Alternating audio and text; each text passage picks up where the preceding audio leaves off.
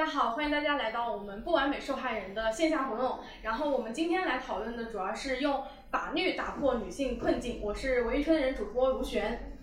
大家好，我是播客文艺圈内人的主播丁丁。欢迎大家今天来到线下 DT 五幺夯对布书店的现场，以及在线上视频号果麦二零四零书店、喜马拉雅果麦文化。抖音二 D V 时间、微博 SKP 夯队部这些账号收看我们活动现场同步直播的观众和读者朋友们，那不完美受害人是今年七月份播出的一个高热度、高口碑的爆款剧，它非常写实的去呈现了一场性侵案件发生前后所有被卷入其中的人的心态和立场的一些变化，直面了职场性侵和权力压迫等等的话题。作为国产剧，在呃，尺度和利益深度上都做了非常大的突破，所以我们今天非常非常荣幸能够请到不完美受害人的两位编剧老师高璇老师和任宝如老师，以及非常开心能够请到中国政法大学教授赵红老师，以及中国政法大学副教授和书籍《正义的回响》的作者陈碧老师，欢迎。那我们今天活动的最后还会有呃现场提问环节，前三位提问的读者，我们将送出不完美受害人的同名新书一本。其他感兴趣的读者也可以移步前面我们的收银台购买我们的新书。那另外也可以在喜马拉雅上搜索不完美受害人，收听同名有声剧。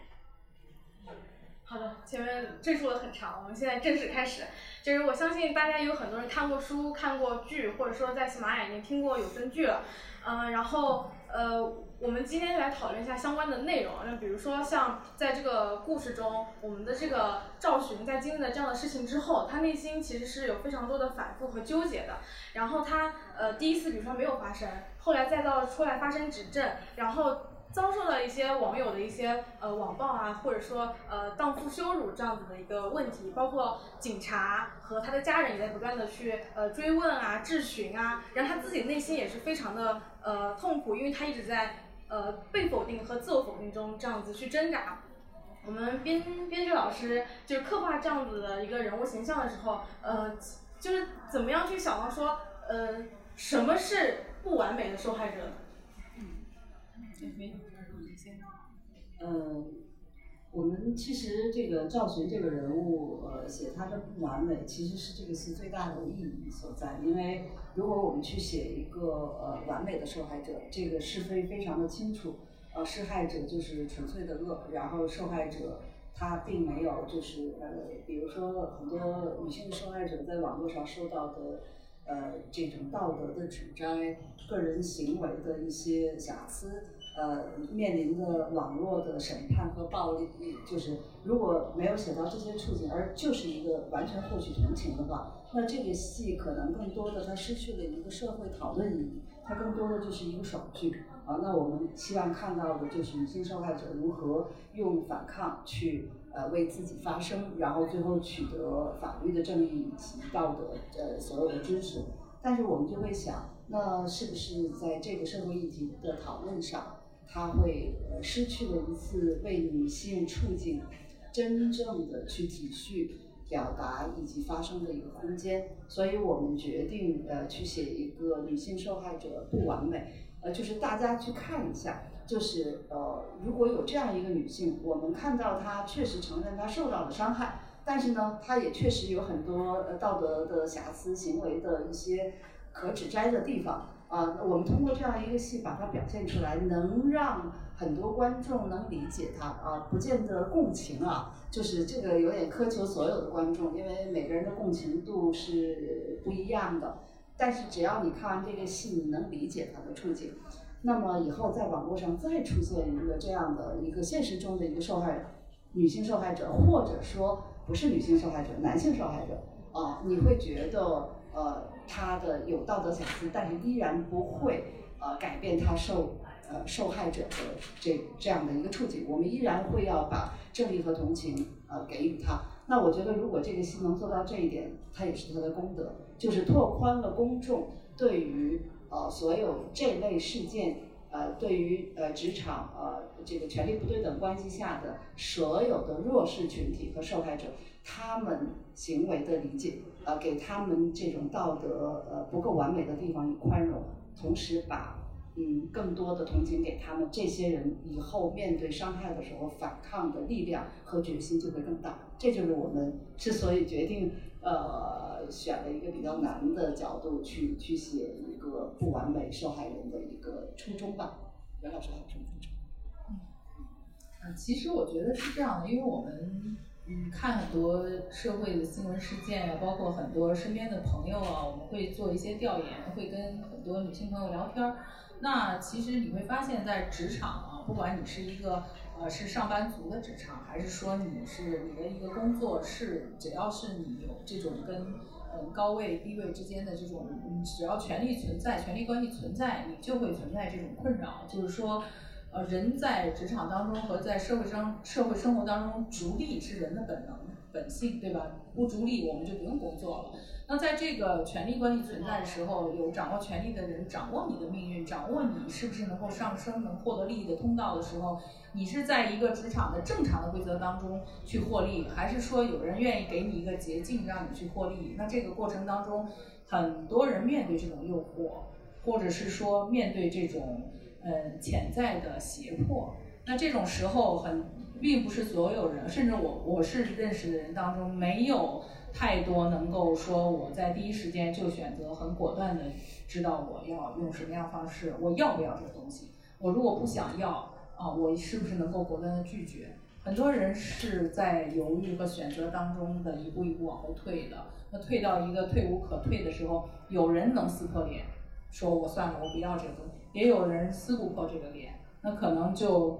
没有这个退路的时候，就接受了一些东西。那这个东西是被迫的，但同时又是他自己说不清的。那这种事情非常常见。那我们就想说，我们塑造这样一个角色，这样一个人物，我觉得是想要让大家能看清楚你面临的这个处境，你一直往后退的结果是什么。啊，那如果是能看清楚的话，你要么就能够勇敢一点，早一点，呃，选择。拒绝，或者说，我们把话讲的，呃，再开放一点说，如果你第一时间就知道你要什么，你要往前走也可以。对我是说，人要有选择，要知道自己要什么，这点非常重要，不要把自己逼到一个死胡同里，啊，就是非常非常难的处境，像赵群这样。嗯，我的意思是这个。像刚刚呃高璇老师和任宝如老师也提到，可能创作这个剧的初衷是希望观众和读者朋友们能够更多的去理解，不苛求共情，但是去理解受害人赵群的这样的一个处境。他可能不仅是赵群这个呃具体的人本身，他可能是一种广泛的呃在权力结构当中下位者弱势群体所面临的一个处境。呃，但是在剧播出之后，我们看到网上有一些评论说，好像。并不很同情赵群，反而去同情了成功。就两位老师对这个有什么？嗯，这个赵群的不完美和成功一个完美的受害者，他实际上是一个好像是一个此消彼长的啊，就是一个呃，就是你很难呃去去呃，从其实我们当时决定这样，也是从审查尺度上有一个更好的一个保护。就如果我们把受害者写的特别的嗯邪恶。呃，不光是人性的邪恶，他甚至会呃，这个怎么讲？呃，动用司法来来为自己开脱罪责的话，那实际上大家都懂，我们将面临更严苛的审查。但另外一方面，其实我觉得也也想做一个社会学的那种特别有趣的假设，就是当一个施害者特别完美，大家就觉得他怎么可能？因为生活中有一句话，我们经常会说，呃，一些施害者，不管他是男性还是女性，他都那么有钱有地位，又那么帅。又那么美，他怎么会强奸别人呢？他怎么会强迫别人呢？我们就想做一种假设，说会的。无论他多完美，无论他多没有地位、跟呃权势，以及多么的让多少人，一百个人有九十九个人心甘情愿愿意为他，就是哎来来来包养我吧，然后来来来搞我吧。但是我们相信还是有一个受害者说我不愿意，我们就想啊设计一个这样的完美啊施害者来去。警醒，啊，生活中、现实中掌握权力的上位者，告诉你们不要太自恋，不要因为你们身材管理的很好，不要以为你们正在呃手是如日中天，你们就觉得所有的人都会欢迎你们，不是这样的，他们心里在默默的抽你们的嘴巴，但是他可能不敢现在抽，就是想让他们知道这个世界有人对他们说不，所以。这样一个假设，我们觉得也挺好的，然后审查上又挺稳的，然后我们就写了一个这样的。所以它实际上，如果按照完全现实主义的原则来讲，其实呃，不完美受害人，我们俩也可能写成另外一个版本，就是呃，另外一个版本就是呃，也许它更符合电视剧观众的规律，就是一个女性呃，她被一个邪恶的上位者所呃侵害。然后他当他决定反抗的时候，他发现他面对的一个铁幕，这个呃这个施害者会动用自己的权利，会会呃呃操纵司法，然后绞杀他，然后这个女孩就像面对一个大风车一样去挑战整个世界，并且有一些女性像您看这样的女性来帮她结成一个女性共同体，特别爽，最后大家赢了。但是我想告诉大家的是，这样的一个戏，这样的一个电视剧在中国不可能出现。所以，呃，这个版本是是我们在这样的一个社会议题下，腾挪转身曲折出来的一个可以与大家面世的一个剧。它走到呃公众面前，走向走走，能在台网播出，已经是一个非常大的胜利。也许那个更接近我们的内心，在生活中，也许更有普遍性的。真实的现实的事件还需要假以时日才能再现出来。嗯嗯，也也是，就是说，其实哪有完美的人呢？每个人都有自己的欲望。对。那我们刚刚听编剧老师说了很多，我们现在就是来问问我们 我们的法律法律法律老师。对，呃，其实呃，怎么说，就是一些弱势群体啊，比如说像女性，其实。嗯，他们在遇到这些事情的时候，内心必然就是会有一些反复，然后他们也会做出一些反复的行为。那么这些反复的行为，它是不是最终会影响到判决？嗯，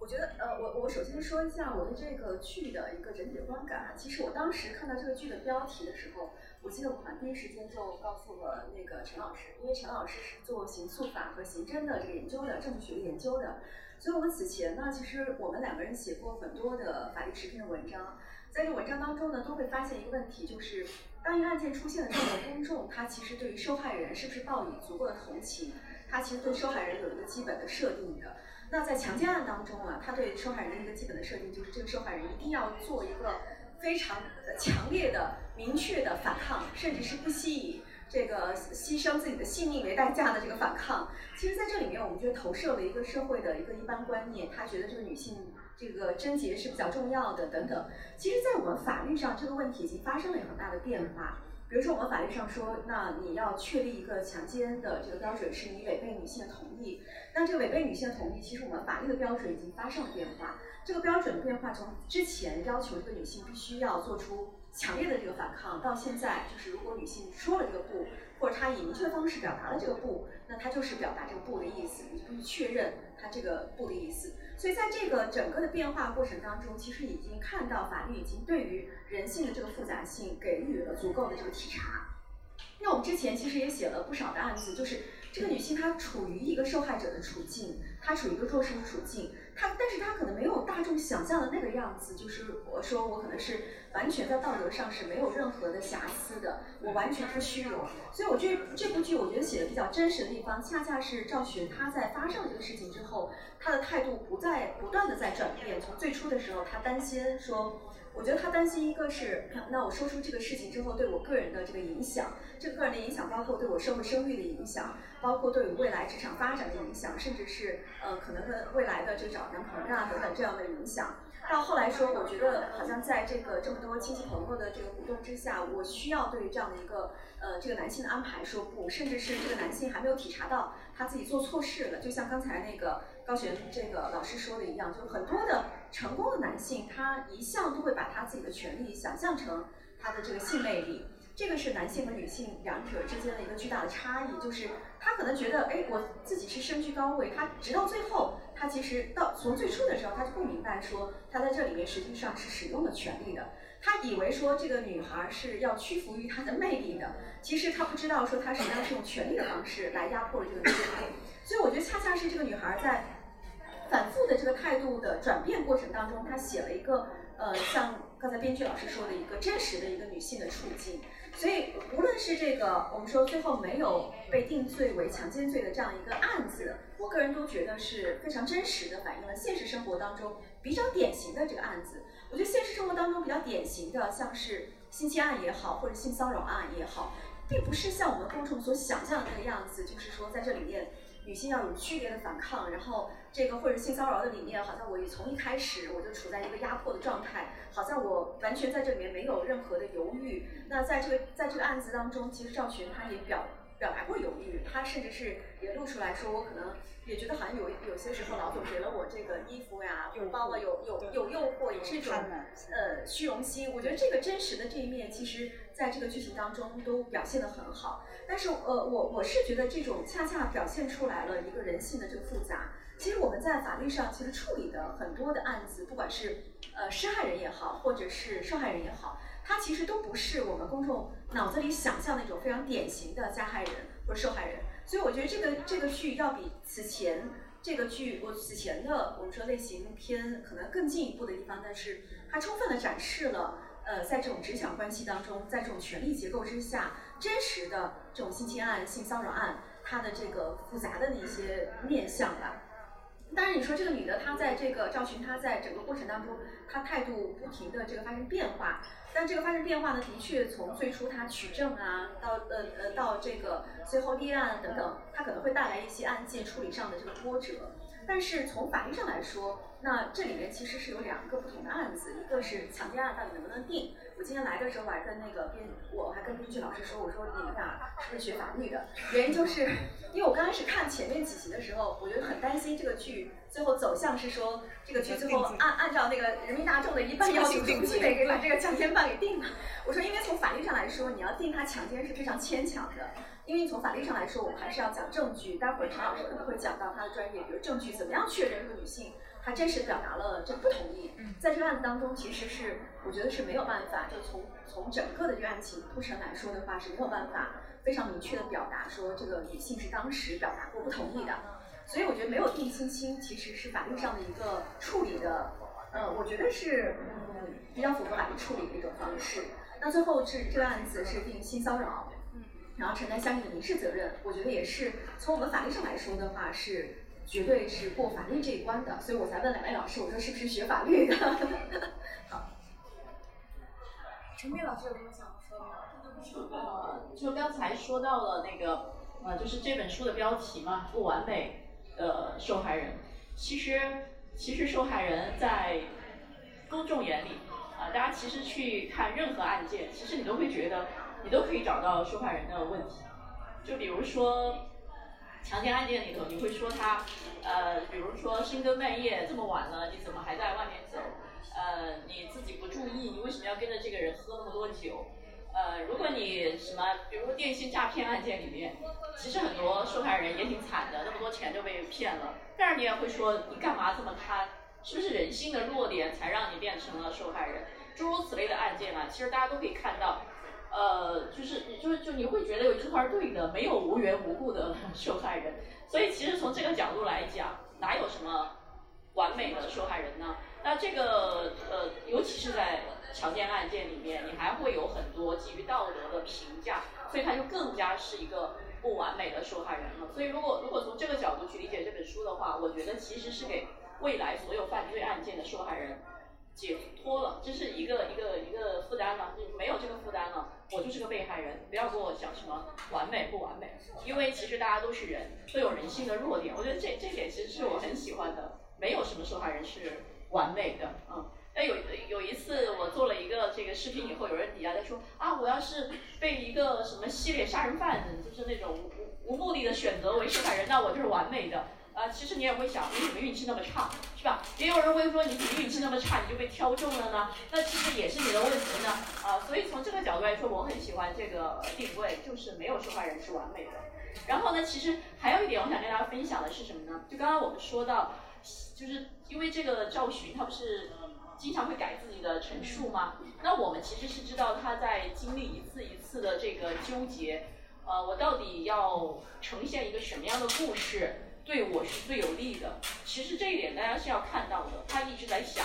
我讲一个什么样的故事，我未来是一个什么样的人设，对我是最好的。那在这个故事里面，其实因为我们写的这个故事，最后它呈现出来的是一种上帝视角。其实大家在看这个故事的时候，也是上帝视角，因为你知道这个故事是什么样的？你知道那天晚上在那个顶楼的总裁的那个房间里面发生了什么？是怎么发生的？然后呢，你也知道赵寻是如何呃拒绝，然后温柔的拒绝，对吧？打电话呀，什么给我送个红酒啊啊，然后他想了很多办法。这些是什么？上帝视角，这是我们编剧视角，就是这个故事你已经看到真相了。其实，在实践中我们办案的时候。当这个赵寻去报案的时候，当警察在处理这个案件的时候，或者诸位如果是法官，当你在审理此案的时候，你其实不知道，在那个房间里到底发生的是什么，他们之间有多少拉扯，是不是？你你其实不知道具体发生了些什么，一切都是在事后重现的。那这样子的话，那我们就知道什么叫罗生门了。每个人都会讲出自己的故事啊，那成功会讲出他的故事。那也许在他眼里，他真的觉得自己，啊，他真的会觉得自己魅力很大，对方根本没有拒绝。那其实，在赵寻眼里，他又会觉得我真的是拒绝了的。所以，呃，这就是一同一件事情，他会有不同的视角。而最后呢，可能公安处理的，他要找到真相；最后法院要处理的是要解决这个案件到底判还是不判。所以呢，我我想给大家贡献的是，从我们这个事后。去重现这个事实，它有多难啊？就是因为这个很困难，所以在强奸案件里面会出现，呃，有的时候你想立案都未必立得了，然后你自己内心觉得我真的是受害人，但最后未必会被认定为受害人，而且呢，加害人这边还会拼命的讲一些你觉得其实当时你们是一对一的，啊，他会加一些情节，这些也是无法证明的，所以才会有那么多。什么荡妇羞辱啊？呃，就是你当时是愿意的，后来你又改口啊？请问这些有谁能证明呢？所以这才是真正的案件，就是真实发生的时候，它就是那样的。而我们在这个小说和这个电视剧里面，你看到了什么？你其实你已经知道了真相，所以我们是带着真相去了解这个法律进程的。但是大家要知道，实际上很多时候。我们其实是蒙着那个你不知道真相，你去在线的，这就困难得多。所以这个时候就更考验我们的人性了。所以这本书它其实是从，我觉得从受害人的视角来写的，从女性受害人的视角写的，你就会看到那么多的挣扎。如果它其实纯粹是从破案角度来写，其实你是看不到受害人的那些挣扎的，你只看到这个受害人什么，就是你怎么今天说这样，明天你又说成这样，你搞得我们怎么办案？其实我遇到这样的这个当事人的时候，我也。我 我也挺烦的，就是你能不能给我一个准确的版本啊？但是你看这个书，它真的给了受害人这个机会，让他有机会把自己内心的一层一层的剥开。呃，我我为什么要变化？到底是为什么？所以这点我很感动啊！就是编剧为女性、为受害人，其实不一定是女的，为受害人给了这样一个机会，让大家有机会了解。作为一个受害人，他们能把这个受害的过程讲出来都很难了。像有一些被诈骗的老人。他其实都不敢讲自己被骗了，因为他怕被骂，说你怎么那么傻。所以我觉得这是这是把受害人的心理做了一个很好的剖析。嗯，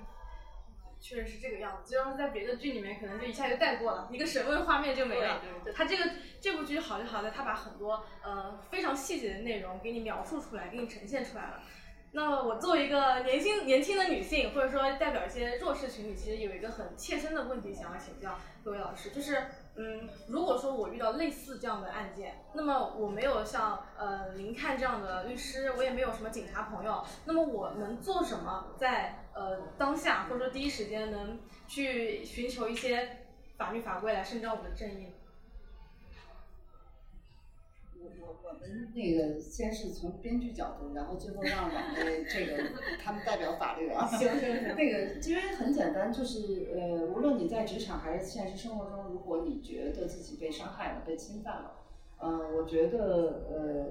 你确只要确认这种感觉，当然我们有另外一种例外，就是有有有些弱弱者，他可能会觉得。受侵害也是他交换利益的方式，我们也容许这种价值观的存在，并且不予置评。就是每个人的人生选择不一样，但是面对呃所有确认自己无论是精神还是身体被伤害，我很确认这件事儿的所有的受害者，我们想说的就是呃法律是可以依靠的，因为呃无论是刑事诉讼法还是民法典。呃，无论是这个强奸、猥亵这种呃身体伤害的罪名，还是民事诉讼中的这种名誉损害也好，还是性骚扰也好，呃，尤其这次民法典的颁布，它真的是让所有的受害者，而且包括男性啊，不要以为这只是女性受害者的事情，性骚扰是可以呃男告男呃男告女的啊，它是完全是是只是为弱者去伸张正义的。只要你确认自己受伤害的这件事情，你就要尽快的缩短你犹豫的时间，不要忍耐，去通过法律的途径，通过行政的手段，呃，多方面的呃为自己去反抗，去去发声。因为你如果把伤害这种感觉吞下来的话，你将来在漫长的时间里，你很难做到自洽。这个这个每一个受害者，他最惨痛的。不是当时受害的经历，而是后来他怎么跟自己和解，就是怎么和这么长时间，不是当时当地，而是在后来几年、十几年的时间里面，他会一直谴责自己，我怎么能忍下这件事情？尤其在他强大以后，所以我觉得，与其受这么长时间难以自洽的折磨，早一点发生，早一点反抗。对，这个还是我刚才讲那句话，就是你要想清楚。就如果你第一瞬间你就觉得这个是我的机会，甘之如饴，这是一种选择。还有就是第一时间你就觉得我是受伤害了，我敢不敢去反抗？我是你如果是觉得是自己吃了苍蝇，那想办法吐出来，比咽下去好。啊，那我觉得你你要想去反抗，那就是第一时间想好。该要去寻求法律的帮助，或者说我第一时间就知道我受伤害了，我想各种办法去留下这个证据。那下一步法律帮你的时候就可能更有力量。我觉得是这样。嗯，请两位法律代言人。法律代言人。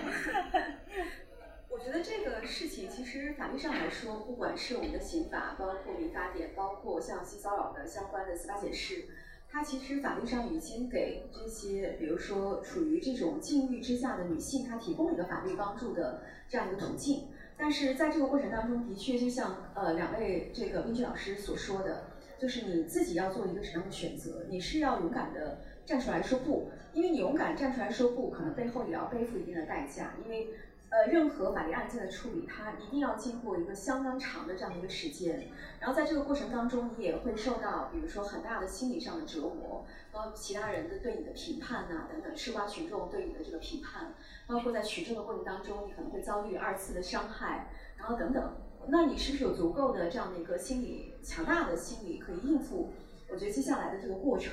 但是我觉得很多时候，就是法律上它其实已经提供给我们这样的一个制度工具，包括呃，比如说女性发生这种事情的时候，那你尽快要取证，而不能说你过了一阵，因为强奸案它是过了一阵之后呢，证据灭失，尤其是在发生在两个只有两个人，那没有其他的见证人的情况之下，这个的确是在法律上是很难证明的。所以我觉得还是要取决于这个女性的这个态度。但是我觉得。之前其实呃，包括两位编剧写的这个故事也好，包括我们现实生活当中很多女性，她都已经站出来，那勇敢的说不，其实就已经为后来的我觉得处在这种同样境地的这个女性提供了一种示范。她可以告诉你说，那之前的这个所有的事情我们经历过了。那我也呃创造了一个相对我觉得比较良善的社会舆论，因为我们现在不管是从这个编剧的角度也好，电视剧制作的角度也好，或者是我们法律上来也好，都是极力给女性呃提供救助，这样一种塑造一个相对好的这样一个社会氛围吧，不让女性在受害之后再受到第二次的这个伤害。但是我自己还是觉得，就是在这个过程当中，这个女性的选择是第一位的。当，我们要鼓励越来越多的女性站出来。站出来说啊，我要勇敢的说不。但是就像是这这本书，除了呃这个赵寻的这个性侵案之外，还有另外一个，就像那个另外一个线索的，就林看的那个性校园性骚扰的这个案子，你也会发现很多案件发生，其实也没有办法苛求，就这个女生她一定会站出来，然后指控她的导师啊，或指控她的老师，因为她背后，尤其是我们评估一下，她的确也会承担一定的，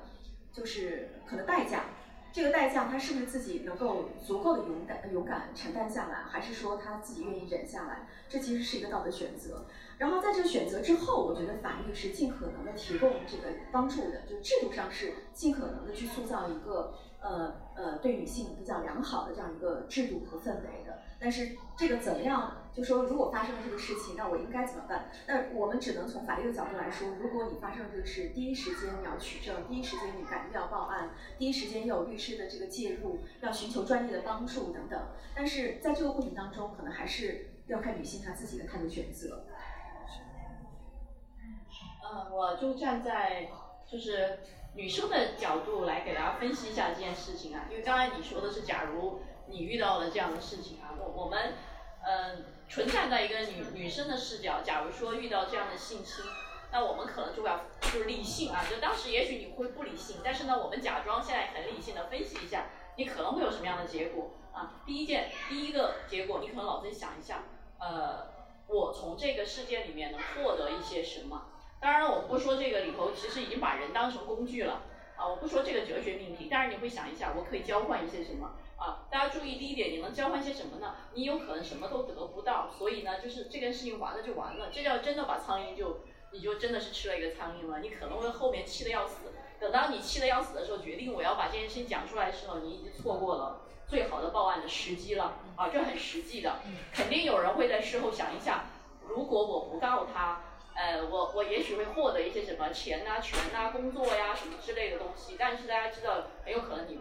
得不到，啊，得不到你更气，是不是？啊，所以呢，我们想想第二点，如果我得到了，呃，我没告他，我以此为交换，我没有告他，然后呢，我得到了我想要的。但是你可以看到，在这个电视剧里头，确实有一个人得到了一些东西，对不对？啊，我们看到了两个角色，其实，呃，林看。呃，他也貌似从这个中间啊，别人的骚扰里面，他得到了想要的东西，呃，他倒没有去利用这件事情。但是你看看他，是不是是怎么折磨自己的？就人总是要面对自己的。你当当你觉得你自己哦，这一切都是靠我自己的时候，你看别人眼光眼睛里的他，还有有的时候他自己的痛苦都证明他还是内心有一个。有一个坎儿他没有迈过去，我是不是占了这个男人的便宜？是不是这个男人的风把我送到了这个高度？你是逃不掉自己内心对你自己的追问的。所以说，假如你获得了，你多少年以后啊，就刚才我们讲的，你还是会自己呃批判自己，自己这个给给给自己一巴掌。越是精英的女性，其实越会给自己更高的要求。从一个角度来说，正是因为她们这么鞭策自己，她才能够走到这么高。另外一个角度，她永远都放不过自己。呃，你你内心还是会觉得，我当年我有亏欠，所以这是大家想到第二点。然后你想到这一切以后，好，我我得不到，我也会有一天我后悔的要死。我得到了，我终究要面对我自己内心对我自己的评价和别人对我的评价。那那你想想，背后可能还有人说你呢。别看他现在这么牛，其实他是靠什么什么？多少年以后都会有人在背后传你的这些事情。所以我们就看第三点，我现在立刻马上。报案，这就是我在很多这个视频里说，女生如果遇到了性侵，你犹豫或者是跟人家商量有什么意义？没有意义。如果你决定，你自己确定一下这件事情是不是你真的不愿意的，好，那我们立刻报案。其实这也是从警察角度的给大家的一个一个分析，因为我们往往会从你报案时间的，你报案的什么时间来确定是不是强奸。是不是违背你的意志？因为有些案件它过好久以后，哎，你你为什么过了一个星期才报案呢？啊，这个星期我前思后想，那你为什么还要前思后想？所以对于你为什么这么晚报案，直接影响到对这件事情是同意还是不同意的判断。然后还有第二件事情，有的被害人在这之后，他还会和这个行为人之间有微信来往，哎，就是还会发微信，什么什么这个呃。还还什么补偿啊？你要给我买包啊，或者是你你要给我钱啊？你怎么对得起我呀？还会有这样的赔偿的，或者是甚至还有钱转账。大家注意啊，这这这也是给女生的一个提示。在这之后，不管你还是你的家人，最好都不要再和行为人有任何这样的这这种事后的这种赔偿的讨论了。它也会影响到我们对于这个事件的判断。所以。呃，如果确定这是一个犯罪，大家就马上立刻报案啊！当然，刚才赵老师也说了，证据啊，就是不要不要一完了以后大哭一场，然后又去洗头，又去洗澡，然后呢还 就是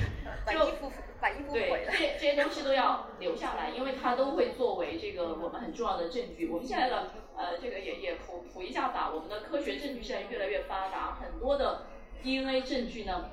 呃都是可以在身上提取到的啊，所以你保持在十二小时之内啊，不要洗头，不要洗澡，还是有可能能提取到的。如果这样确凿无疑的证据拿到了，就算是你们之间这个事情发生在一对一的场合，法律也是会保护的。呃，所以呢，就看大家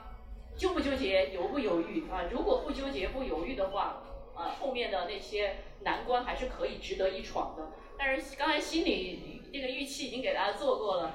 法律解决问题就是一个特点，慢，嗯，对不对？就是慢，它就是要弄很长时间，要看你的心理承受能力。因为在这个过程中有可能问你好几遍，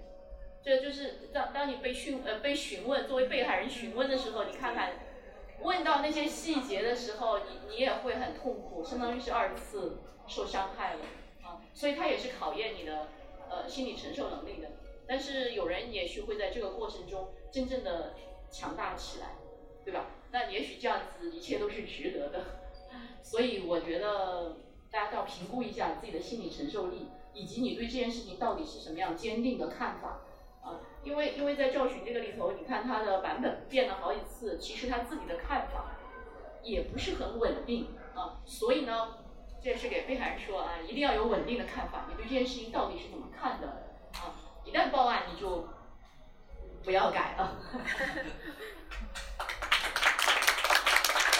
那相信今天来到线下现场，还有在线上收看我们同步直播的观众和读者，朋友们听到刚刚我们紫薇老师关于这个故事和当中人物角色的讨论，一定会觉得这个故事非常精彩。所以欢迎大家关注我们不完美受害人的同名新书以及喜马拉雅的同名线上有声剧。那我大胆总结一下刚刚紫薇老师给到的建议，假设说我们呃在现实生活中遇到了被侵害的问题或者案件，那可能从个人方面，我们希望受害人能够变得心理更强大，我们敢于去识别这种权力的压迫，我们敢于去发声，然后保持自己情绪稳定，非常坚定的去说出，呃，我是遭受侵害的这样的一个事实。然后从法律层面，两位老师也跟我们提到了，比如说第一时间报案、保留证据啊等等的一些非常具体的建议。但这里我有一个问题。呃，想问一下几位老师，因为刚刚我们更多的是从受害人视角去讨论这个问题，我们好像一直在去呃要求受害人或者说弱势群体要心理变得更强大，要变得更勇敢。但是我们这个落点是不是更加应该放在我们应该去更强烈的谴责施害的这一方？那这个从法律上有没有一些，比如说呃新的进步，或者说一些新的条例，对于这些施害人会有更重的一些惩罚？嗯，比如说，就是在这个剧当中啊，可能是我们除了看到不完美的受害人之之外，其实看到了一个，我们怎么讲呢？是相对比较完美的一个加害者。这个完美到就是他是一个公司的老总嘛，然后又是刘奕君来演，颜值非常在线，然后整个的，就是就像刚才 B G 老师说的一样，作为一个中年男性，居然那个身材还保持的非常好，然后整个过程，所以从他自己的角度来说的话，他自己都不觉得他是在强迫别人。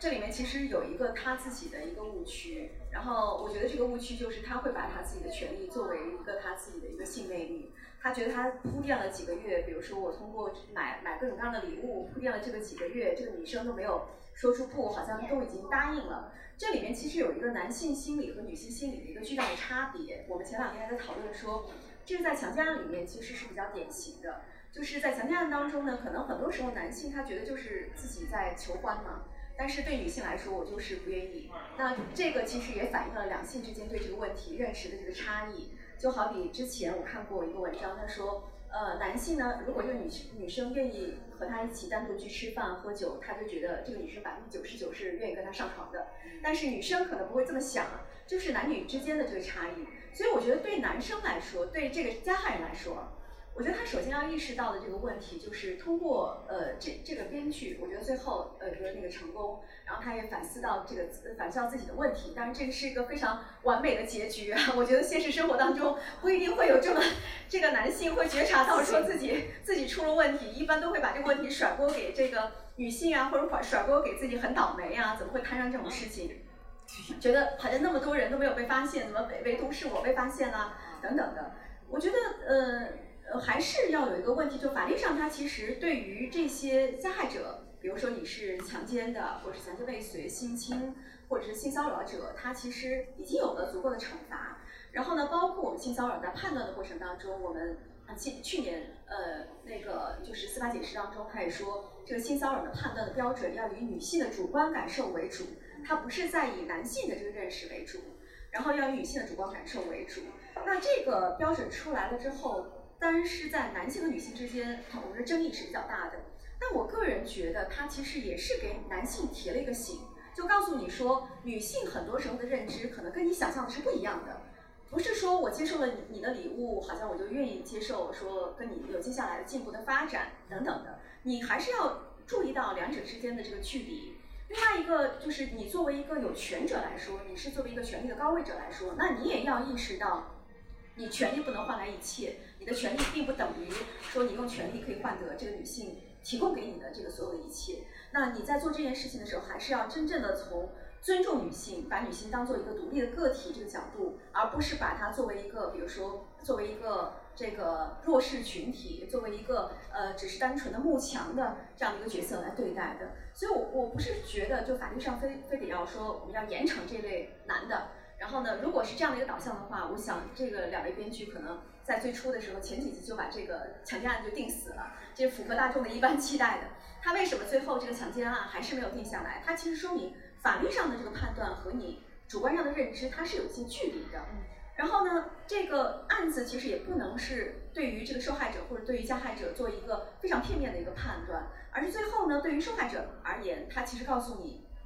你在这个事情发生的过发生之后，那你要勇敢说不，你也要为此承受相应的这个代价。那你承受完相应代价之后，就像陈老师刚才说的，那你可能在这个过程当中，你会有一些觉醒的成长。那对于加害者来说，他也要意识到你的权利不代表一切。那你在这个社会当中，你依然是要对平等的，或是对待呃其他的这个群体，不能把别人当做是实现你个人目的的一个工具的。嗯。就这个这个故事里头有很多就是为就是强奸及相关案件里普法的一些重要情节，就是因为有些人看完以后他们就懂了。这个就其实是你说怎么来惩罚他们？其实法律已经给出答案了啊，追究各种责任。实际上呢，我觉得更好的效果是说这个故事啊，它通过故事的方式，能够让这个很多男性意识到某些行为不可为。我给大家举个例子，前几天我在一个呃一个酒吧，然后呢有几个朋友就是刚认识的，他知道我是呃搞刑法的啊，然后呢就问到了这个强奸，然后呢。就用到了这个里头的一个情节，然后他就问说：“哎，我们看那个就是这个电视剧，我们才知道原来如果带一个醉酒的女性发生性行为，一概定强奸吗？其实这个情节在咱们故事里头就有，它中间有一个情节，就是当时想认定那个呃呃那个受害人是吧？想认定那个受害人是喝醉了酒的。”酒醉酒醉状态，那这个其实是以前的电视剧里很少接触到的，这就是一个很关键的情节。那他们看完这个剧以后就明白了，啊，说原来如果我跟一个女的，或者我在一个酒吧里遇到一个喝的已经那个喝断片的女生，如果我们发生了性行为，以前都觉得好像没事，对吧？就觉得自己是今天有艳遇。他说看了这个我才知道原来是要强奸吗？他他他找我确认，因为他不敢不敢百分之百相信，因为他怀疑是不是那个。剧里头出现了法律错误，我说 确实是。如果你跟一个丧失了这个性同意权的啊，如果我们法律说叫你丧失了性防卫能力的人发生性关系的话，不管你喝了多少酒，比如说男的说我也是喝了酒的呀，为什么我就要算有罪，他就没事呢？啊，在这种情况下，我们也认定为，如果男性和一个酒醉状态的女性，或者是他吃了药，他当时是神志不清的，发生了。也许他当时还说啊，可以我去开房，什么诸如此类的表示啊，最后的结果都是会被认定为强奸的。所以这个我觉得给很多经常混酒吧的男生都提了一个醒。所以那个男的说：“确定是这样吗？”我说：“是。”哦，他说：“那我明白了。”所以你想想，我觉得这个故事他其实帮了很多人，他明白了他脑子有个界限了。至少像这种情况，也许以前以前多发的，对吧？以前偶尔也会发生的。那个女生也不知道。原来我是被性侵了，因为他会觉得都怪我，我喝多了，我我为什么这么傻？他也不会觉得自己是一个刑事案件的受害人，也不会去报案。然后那个男的更加觉得，那么多人你你你也愿意啊，我又没有那个什么，你看你还跟我勾勾搭搭的一起去的酒店。但其实最后看完这个电视剧以后，很多人都明白了啊，原来这就是。性侵啊，所以我我觉得他确实也减少了很多犯罪，也减少了很多犯罪人，对吧？也让很多男生不用担心自己，不用担心自己成成年犯了。希望那个《不完美受害人》这本书，还有同名有声剧，包括我们反正这个故事。可以降低我们社会的犯罪率。那刚刚像那个张红老师，其实也提到了一下，说剧中林看这个角色，他之前是遭遇过校园性骚扰的。然后之前陈碧老师有过一句金句，说永远不要爱上你的老师。嗯，所以关于校园性骚扰这个问题，也想再问一下两位老师，那现在呃这个法律是否完善？那有没有一些其他的建议？我我是感觉就是，的确是法律已经呃开始越来越多的体察到性骚扰背后的本质，实际上是利用权力对他人的这个意志的压迫嘛。所以在对新的性骚扰的定义当中，它其实已经突出这种权力的格局之下，就是这个呃掌权者他对于这些没有权利的这个人。他通过这样一种权力的方式，然后强迫他人，比如说，好像你表面上没有拒绝，但是实际上因为你手中握着我的这个生生杀予夺的大权，所以导致我好像被迫要这个必须要做出一个消费逢迎的这样一个态度等等。那这个在民事上，其实我觉得它的证明标准，因为要比刑事案件当中的性侵啊等等这种证明标准要更低，所以从这个整个法律的变化来看的话，它其实是越来越多的意识到这个问题。也越来越多的开始打破我们传统的，比如说女性在进行救济的过程当中，她的法律上的一些障碍。我觉得这些都是呃比较值得欣喜的一个进步吧。刚才其实他也说到说，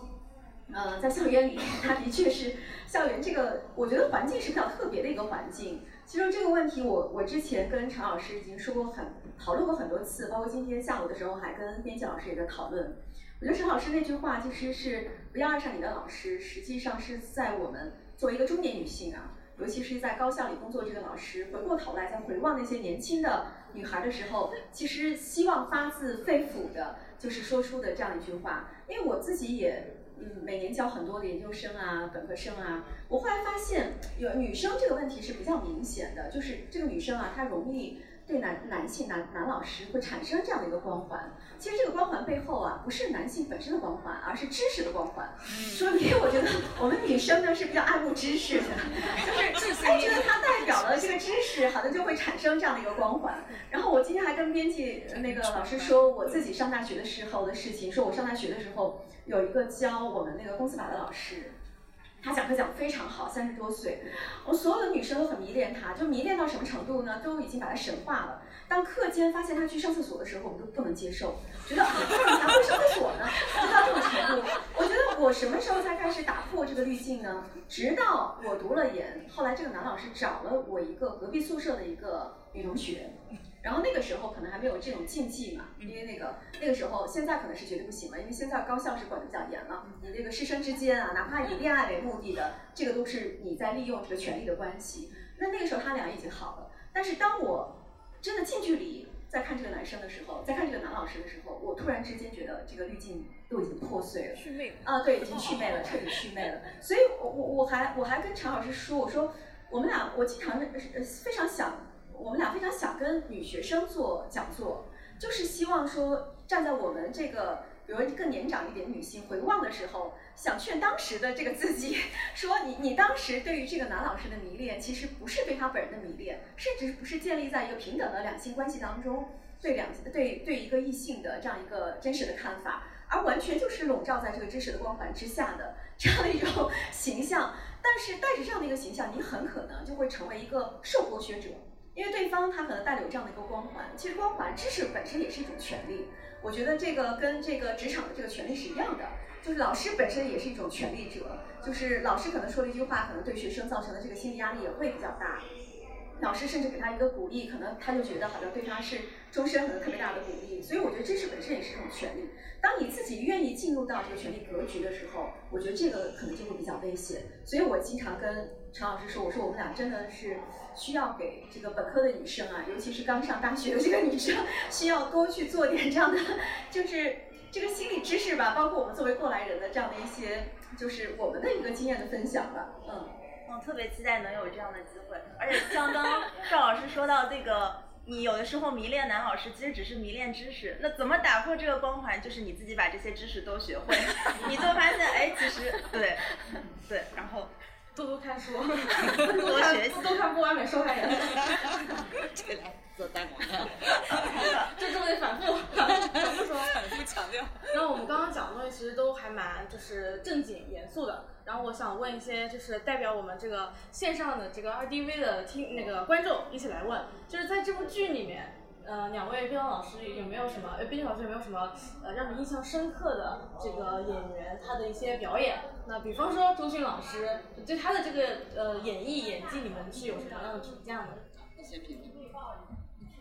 这个其实我们在当时剧宣的时候已经讲了很多，就是关于这个，因为大家都是对于演员会比较感兴趣。那我是其实特别想说，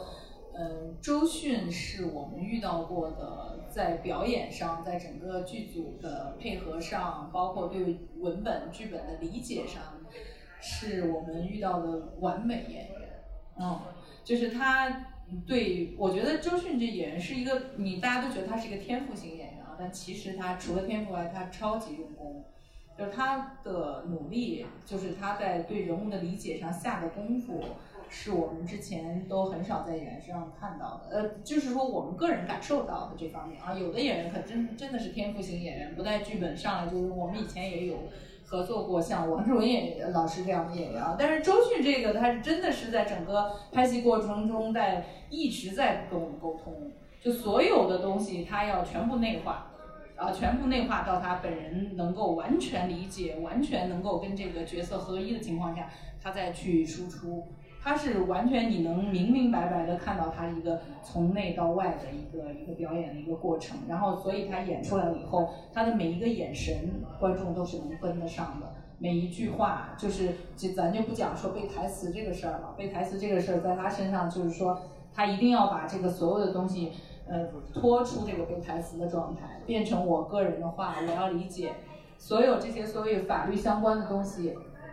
专业性很强的东西，他都会每他理解不了的东西，他会来问我们，他会问这个是什么意思，他完全要明白，要理解，而不是说我只要把它背出来就行了。包括有些法言法语的东西，呃，他要能够怎么样变成他个人的话讲出来。在什么分寸上能够动，什么分寸上是完全不能动的，一字一句的要按原文来的，他都会来跟我们讨论。那我觉得就是他的敬业精神，就是他要怎么样才能把这个呃台词，把这个角色完全跟他个人融入一体。我觉得就是观众都是看得见的。我觉得嗯，就是原来之前宣传的时候，高璇讲过很多次他的惊讶，就是说嗯。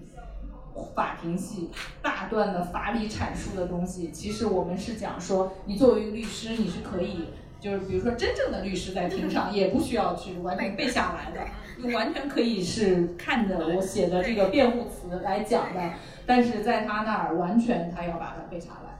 他要一气呵成，他因为他要知他知道他只有这样，他才会把这些所有的感染力传达给观众。嗯。所以米芒啊，米芒庭审的那段最难的那段，关于叫正当防卫的阐述，他真的是六分钟的台词，一气呵成的背下来了。只要导演说我们来走一遍，他就像流水一样把这段台词六分钟的台词就就溜出来了。所以当时我们在场全部都很惊讶，然后我们法律顾问在在线上也是说，哇，这太厉害了。有一个小细节，就是这个法律顾问到现场说，呃，第一句你过于规范了，就我们不可以调一下头。我说打住停，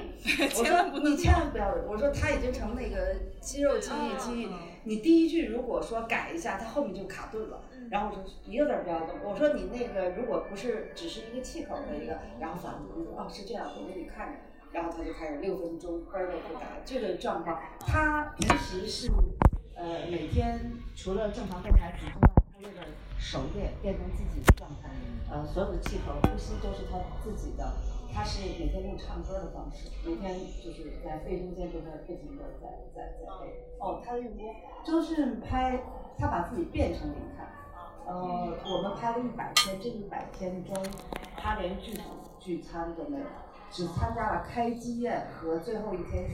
他杀青那晚上，我们一块儿吃了一顿杀青宴，然后他当晚喝大。整个一百天当中，他没有任何交际应酬，只有中秋节他父母家人从啊外地赶到青岛，让他在剧组休了大概两天三天，然后自己去爬爬山，剩下所有的时间没有任何应酬，呃戒烟。戒酒，然后他出现了这个几年来最瘦的状态，因为导演说一个律师要瘦，所以这个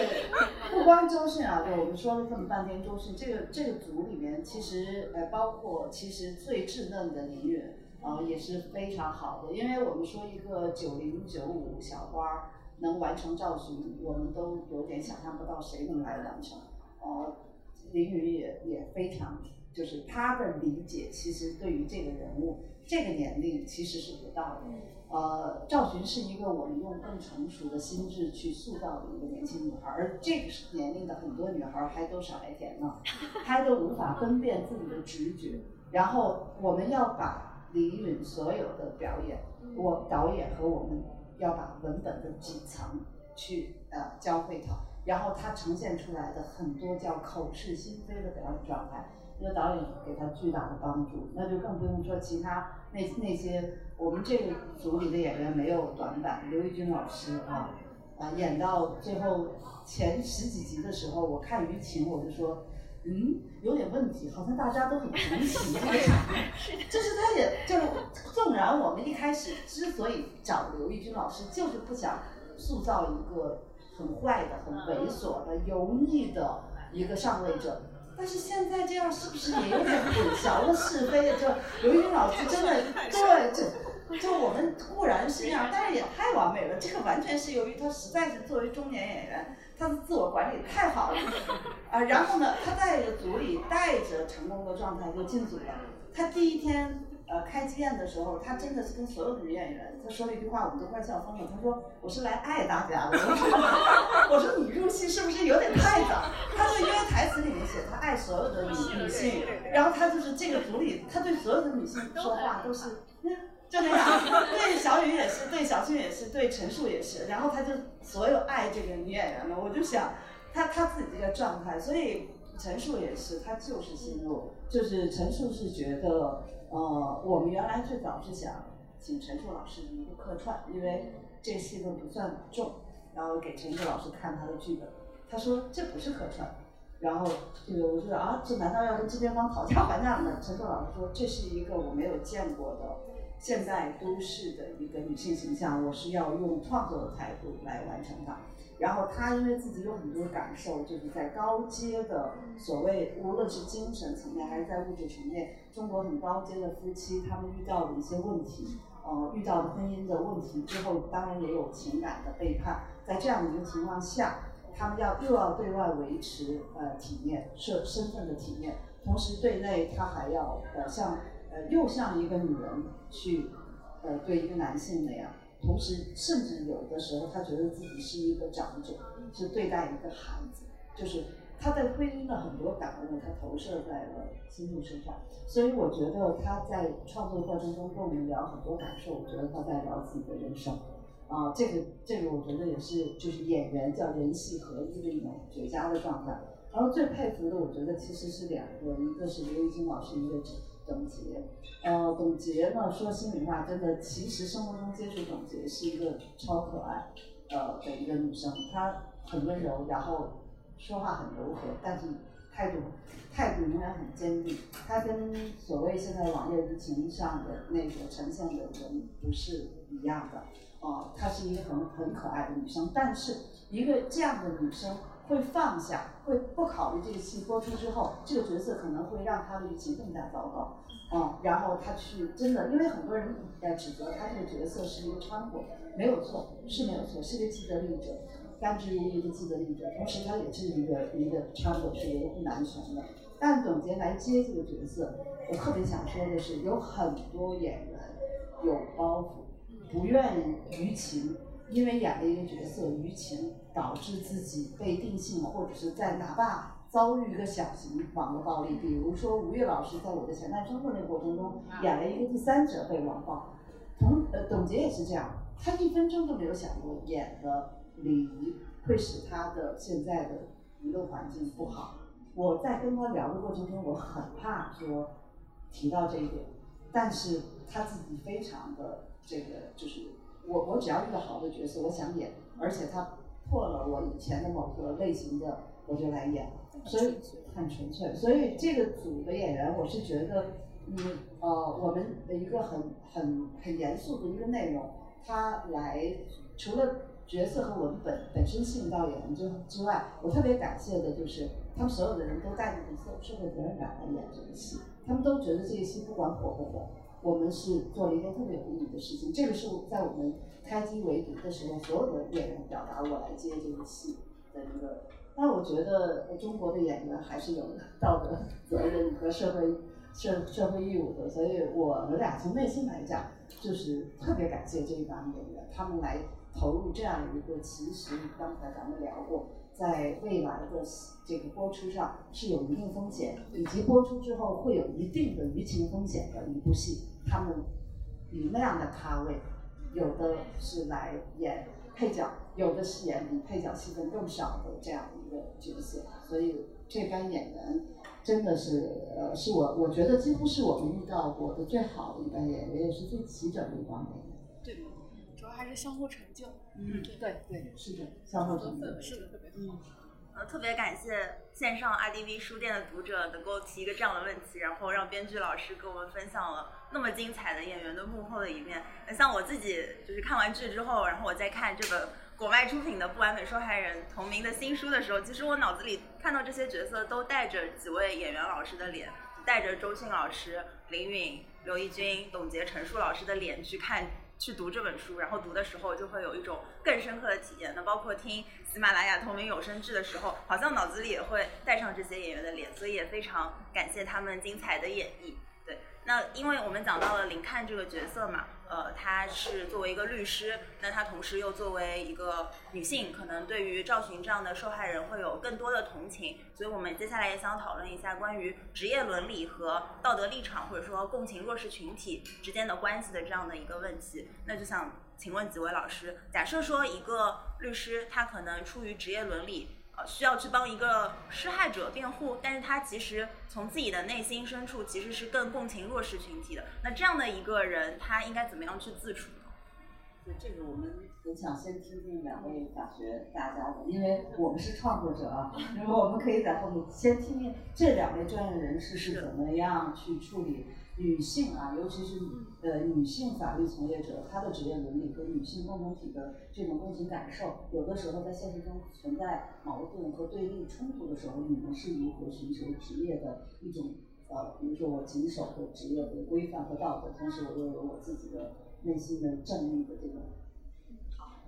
我因为啊，我自己的专业是主要讲宪法行政法。所以我可能还碰不到说像您说的这种，我代代理的案子是一个加害者，然后我面对的是受害者的这个女性。但是我自己处理过行政的这个案子，比如说这个女性和男性发生纠纷，然后发生纠纷之后呢，这个女性打了这个男性一个耳光，然后公安机关就来了，然后公安机关呢就对这个女性进行了拘留五天的处罚。我我我是接触过这样的一个案子，这个案子呢其实。嗯，站在女性的角度，她的感受是什么呢？她的感受是觉得她受到了男性的挑衅，然后我打这个耳光是事出有因的。但是从我们法律上来说的话，这个男性的挑衅其实没有达到法律上所说的所谓的猥亵呀，或者是公共压公共空间里对你造成压迫呀等等的。然后在这种情况下呢，比如说我作为这个女性的这个辩护人，那我可能尽量的要从法律上找到有利她的证据。呃，比如说这个公安机关在取证的过程当中，它的程序到底有没有问题？公安机关在做出决定的时候，那他这个决定的时候，他是不是考虑到了所有的法律应该考虑的要件？但是从我个人的角度来说，我会非常的明白，这个他的现实的感受和这个法律上的认定的事实之间，他会有一些差距的。原因就是他作为一个女性来说，她现实感觉到好像这个男男性是不尊重她，所以她出手打了一个耳光。好像他觉得从他的感情上来说，他觉得是事出有因的。但是从一个治安类的案子的来说，如果对方他完全没有达到这样一个猥亵或者是公挑衅的这样的一种程度，你出手打一个耳光，你在法律上来说，你就是要存在过错的。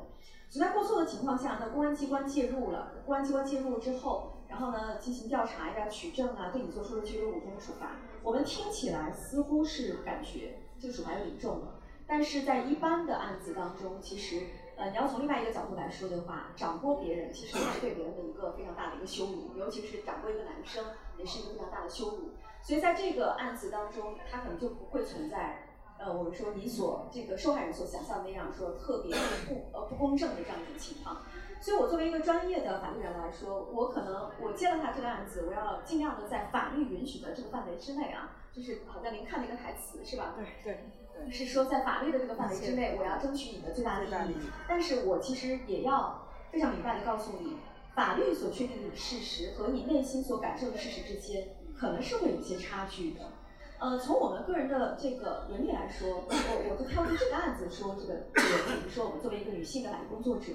那我作为一个女性的法律工作者，其实呃不是说我代理这些案子，我可能个人写过很多的案子，这个案子当中呢，呃女性以各种各样的面貌出现，很多时候是以受害者的面貌在出现的。那尤其是我们法律人比较了解的，像这种被拐卖妇女的案子啊，或者是我自己处理的案子，像。这个派呃交警他贴出一个通告，在这个通告当中，他就把这个地方的所有的酒驾的女司机的个人信息全部都要向社会公开，但是男性司机他是不公开的。原因呢，就是第一个酒驾女司机是比较少的，但另外一个呢，在这个为什么要区别对待呢？原因就是这个社会它对于女性来说，它道德要求会更高，他觉得女的就不应该喝酒，所以你喝完酒之后，你在道德上会受到更大的这个贬低，所以这个交警他会选择。公开女女性司机的酒驾女性司机的个人信息，这个可能在我们听来都觉得很可笑，但是这是一个真实发生的这样的一个状况。所以我们在写的过程当中，其实你要看到真实的女性的这个处境，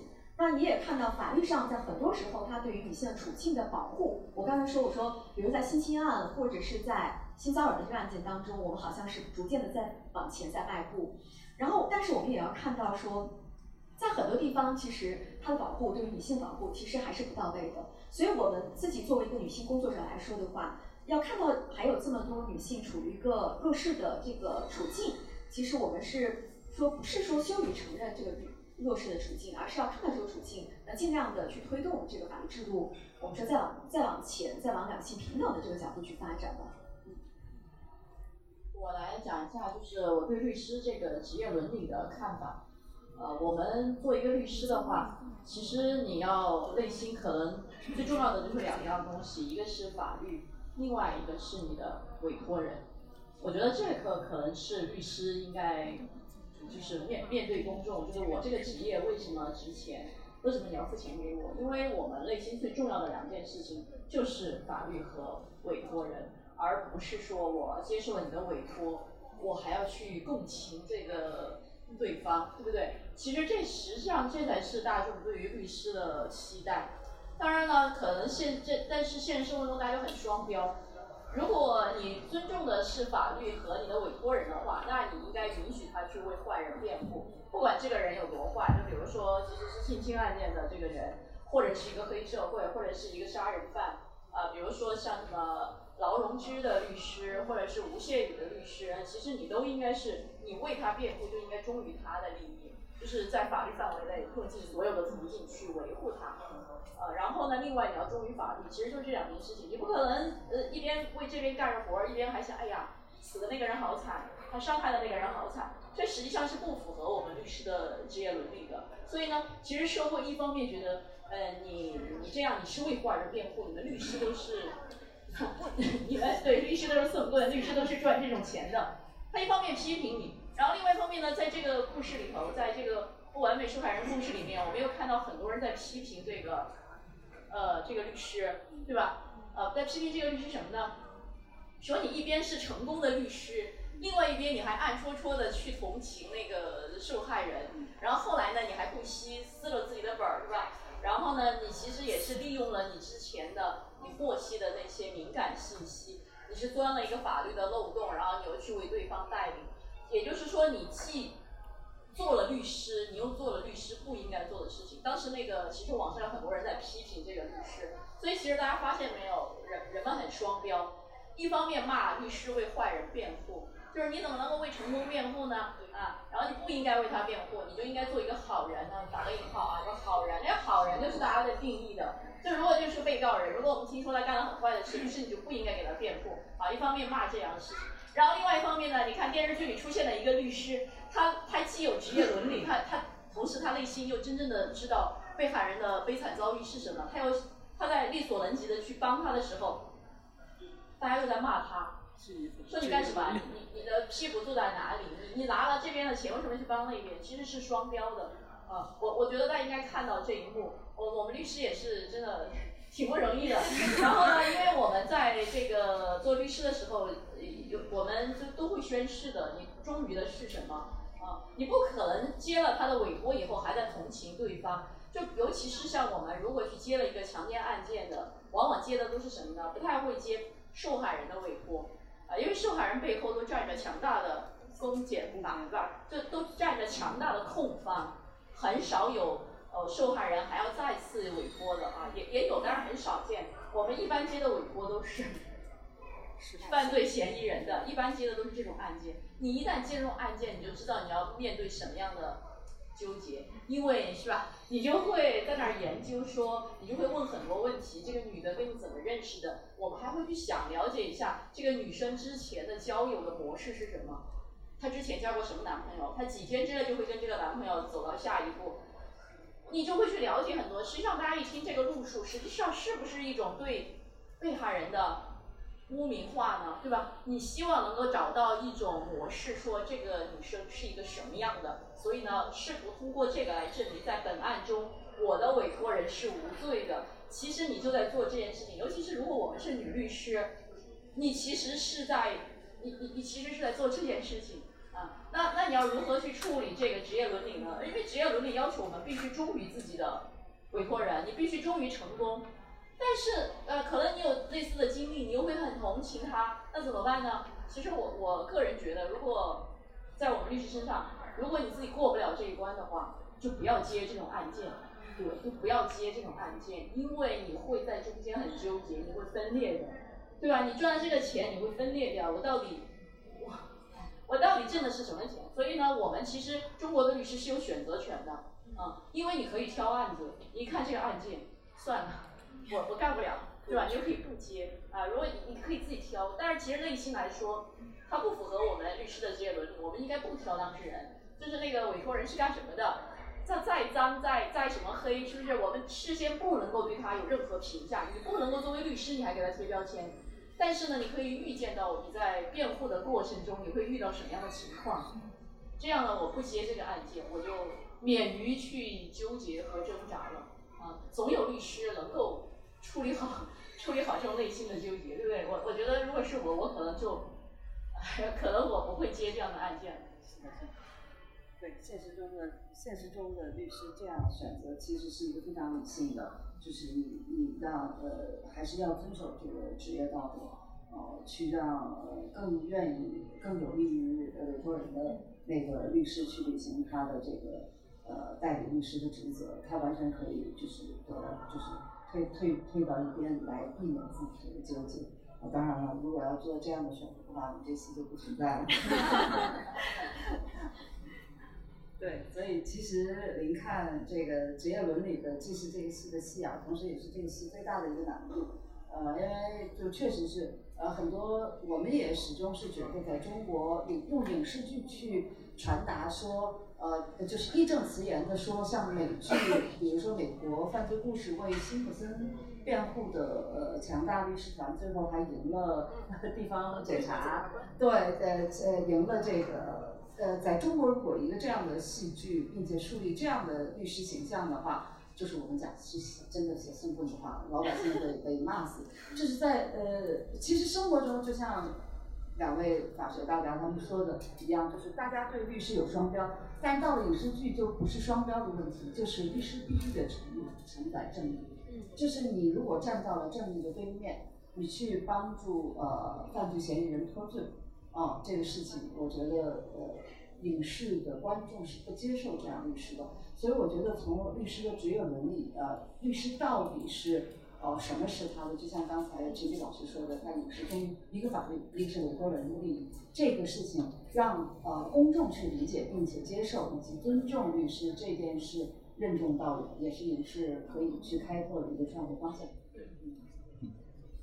哦，特别感谢老师们的分享。那最后有一个比较有意思的问题啊，是因为我们之前看了一部韩剧叫呃《国民死刑投票》，它里面剧情的设定是说有一个黑客他设计了一个 APP，让所有全民参与投票，去惩罚那些巧妙绕过法律地带的恶棍。意思就是说他犯了很严重的罪，但是在韩国的那个司检法系统里面没有得到相应的惩罚。然后这个黑客设计这个 APP，如果全民投票通过要惩罚他，他就对他进行暗杀，就就是用私刑去处理这个事情。那假设说，我们现在就身处在剧的这个设定世界观当中，几位老师不知道会不会参与投票，或者你们会做出什么样的选择？那包括像线上在看我们直播的观众跟读者朋友们，不知道你们会不会参与这个投票，然后做什么样的选择？呃，我觉得如果现实生活中有这样的一个，我不会去投票，因为我觉得法律始终是法律，法律它有不完善的地方，我们可以推动法治进程和法治的完善。但是如果用道德、用呃人的这个大家的社会准则、社会规则和人的这种呃或者说最朴素的人人性和情感去定罪的话，那还需要法律干嘛呢？我觉得这个不可以混淆。啊，这就是为什么不可以，就是用人的每个人的公共判断，这就意味着说，我们永远不会认为网络审判和网络暴力这件事情是正义的啊。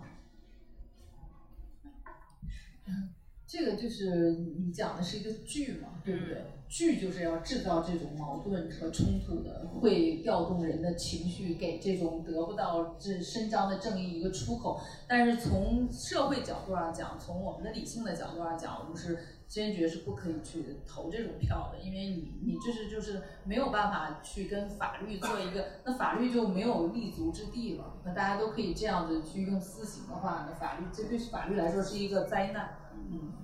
那我也会好奇，因为剧中这个环境其实就是让全民形成一种呃很大的舆论效应嘛。那像现实当中，如果去呃判决一些，比如说性侵、强暴这样子的案件的时候，网上的舆论会不会对这个法律的呃判决，或者说对律师的一些行为有一些影响？呃，我自己还是回答刚才一个问题，就是如果这种 APP 啊可以交付执行的话，我们其实说过一句话，就是如果这个。判刑啊，是交付网络来进行的，交付大众来在网络上对他人进行公开处刑的。那可能在座我们每位都可能会被处以极刑的，就是在他人的眼中，你都是道德不完美的，你任何一个道德的瑕疵，可能都会在他人眼中是被作为这个极刑的一个理由。所以，如果这是网络处刑的话，可能人均都是死刑。哎哎，我觉得是这样。比如说，我之前我还记得他说的说的时候，我就记得我之前写过一篇文章啊，就说。杭州啊，今年他在办那个亚运会，然后他为了呃提升他那个城市形象，所以他在三四月份的时候，他那个公安机关就公布了一批在杭州地铁里面那个呃猥猥亵他人的色狼的个人信息。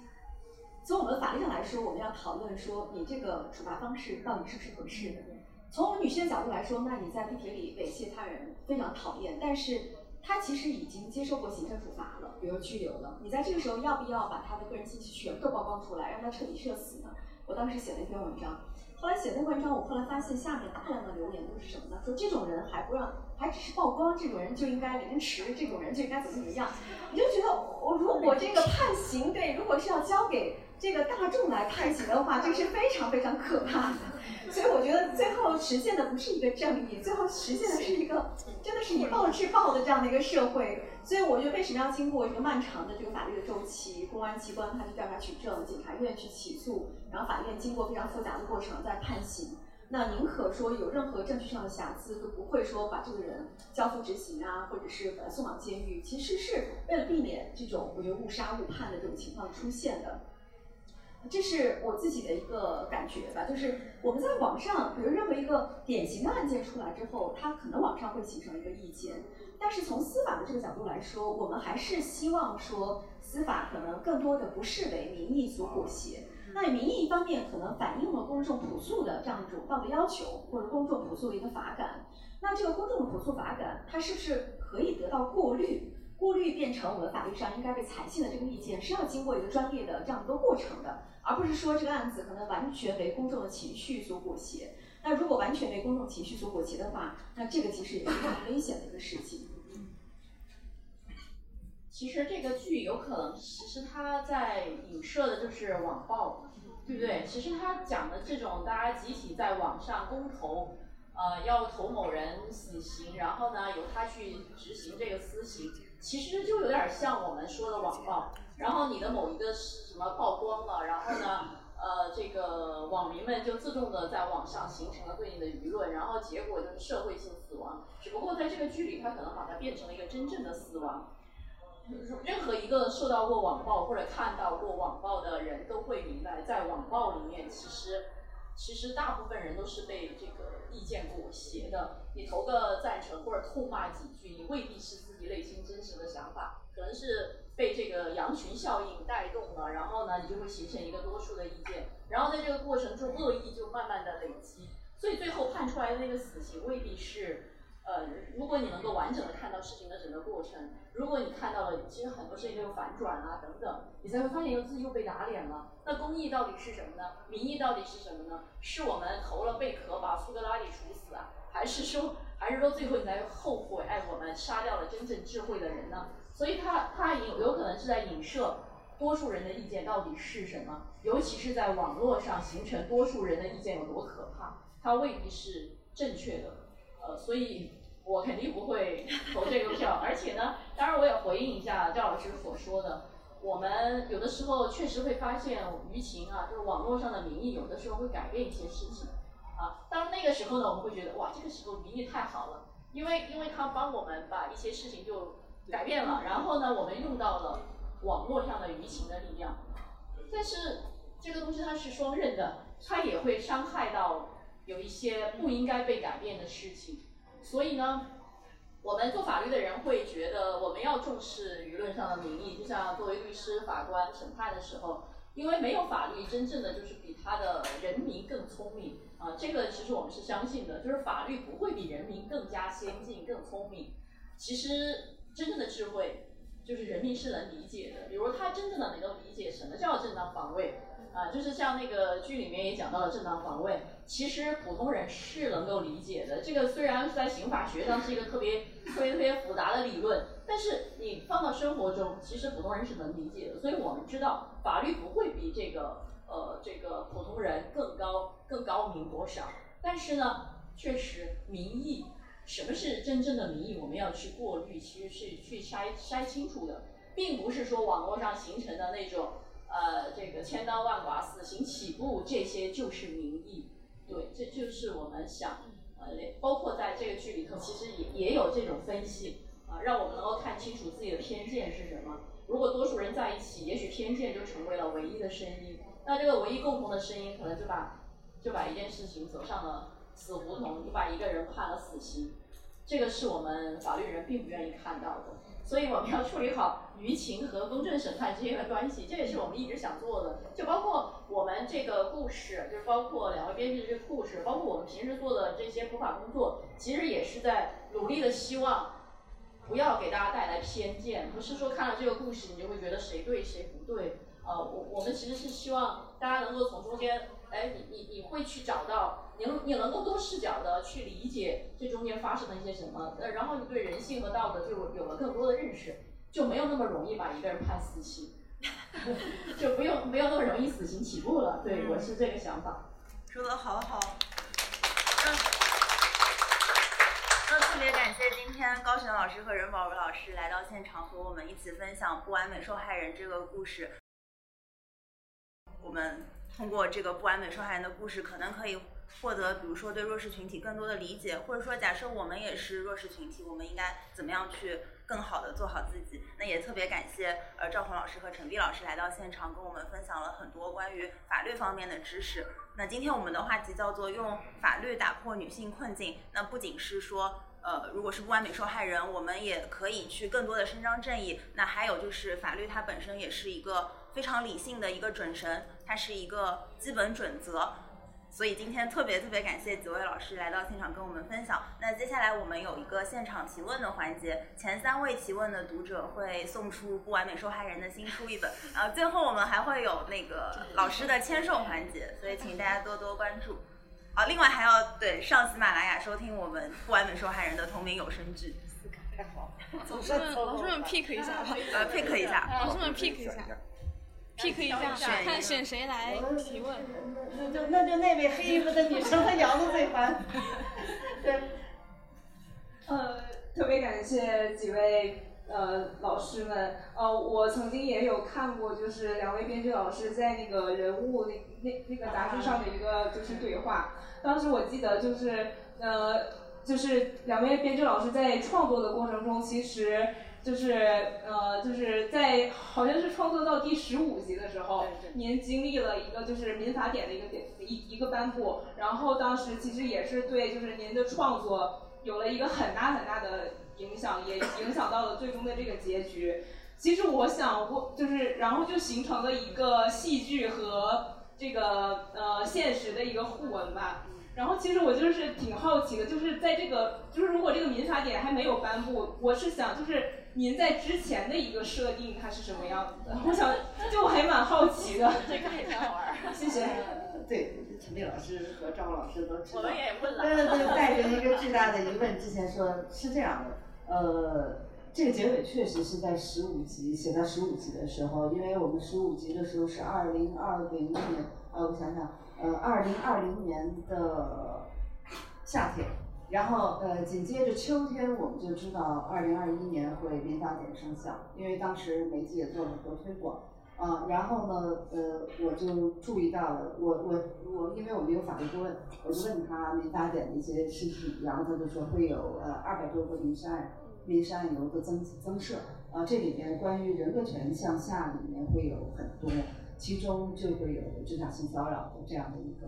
那我们知道这个之后，我就本来呢，我还想着，万一我们这戏有一个划时代的意义，推动了思想，那有多好啊！自我感觉多良好。结果呢，人家法律走在我们前面，我们就只好起一个宣传的作用、普法的作用。但我们的原来的结尾是这样的，就是呃，成功起诉赵群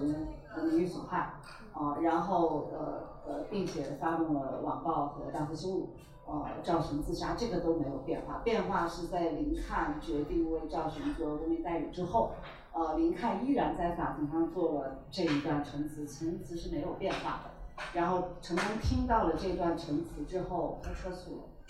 他通知这个自己的代理人，这个代理律师，他撤诉了。那最后实际上，呃，没有正义，也没有啊邪恶，就是没有，就是这个胜诉和败诉的，就是没有赢家。哦，然后而且呢，呃，是更依托于施害者的自省，就是更理想。呃，我们是觉得啊，我们不对刚才那 赵武老师说这个太理想化了，我们当然要要写一个对对对这个呃人间还是要充满希望的一个施害者，他是有自省精神的。哦，但是最重要的就是确实他更依赖施害者自己的自省，说我错了，我终于认识到我错了。呃，从文学的角度来讲，可能这个结尾更意味深长。但是我在想，如果要是现在民法典没有生效，我们写这样一个结尾的话，可能观众是不是更不爽？就更不爽。哦，但是民法典出现了，然后我们先问了律师，因为从文学的角度，我会觉得，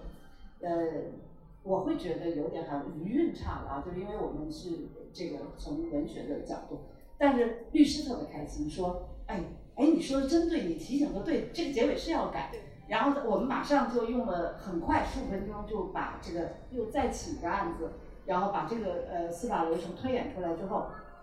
我们的律师说谢谢二位，你们的戏替我们的民法典做宣传。我是想我们这个没有想普法呀。然后这个结尾就是这样的，所以它的改变就是完全是因为民法典出了这个民事案由之后，而且我们的时间都改了，就是我们为了配合民法典。对这个案子结尾的改动，我们都把时间推到，因为其实如果拍疫情年的话，给我们的设置是一个非常大的麻烦。所有的演员要戴口罩，我们要有绿码，而且说白了，我们当时排的时候还在封控期间。其实后来开放之后，关于绿码也好，或者是风控的政策，包括口罩政治化，这个东西会不会成为一个我们未来审查的不稳定因素？或者有很多观众未来在看一个疫情年的电影的时候，他对戴口罩很反感，他会觉得我们整个摄影组是口罩爱好者。假如说是这样的，对风控爱好者都不好，都在政治上会审查会给我们麻烦。但是导演和周迅。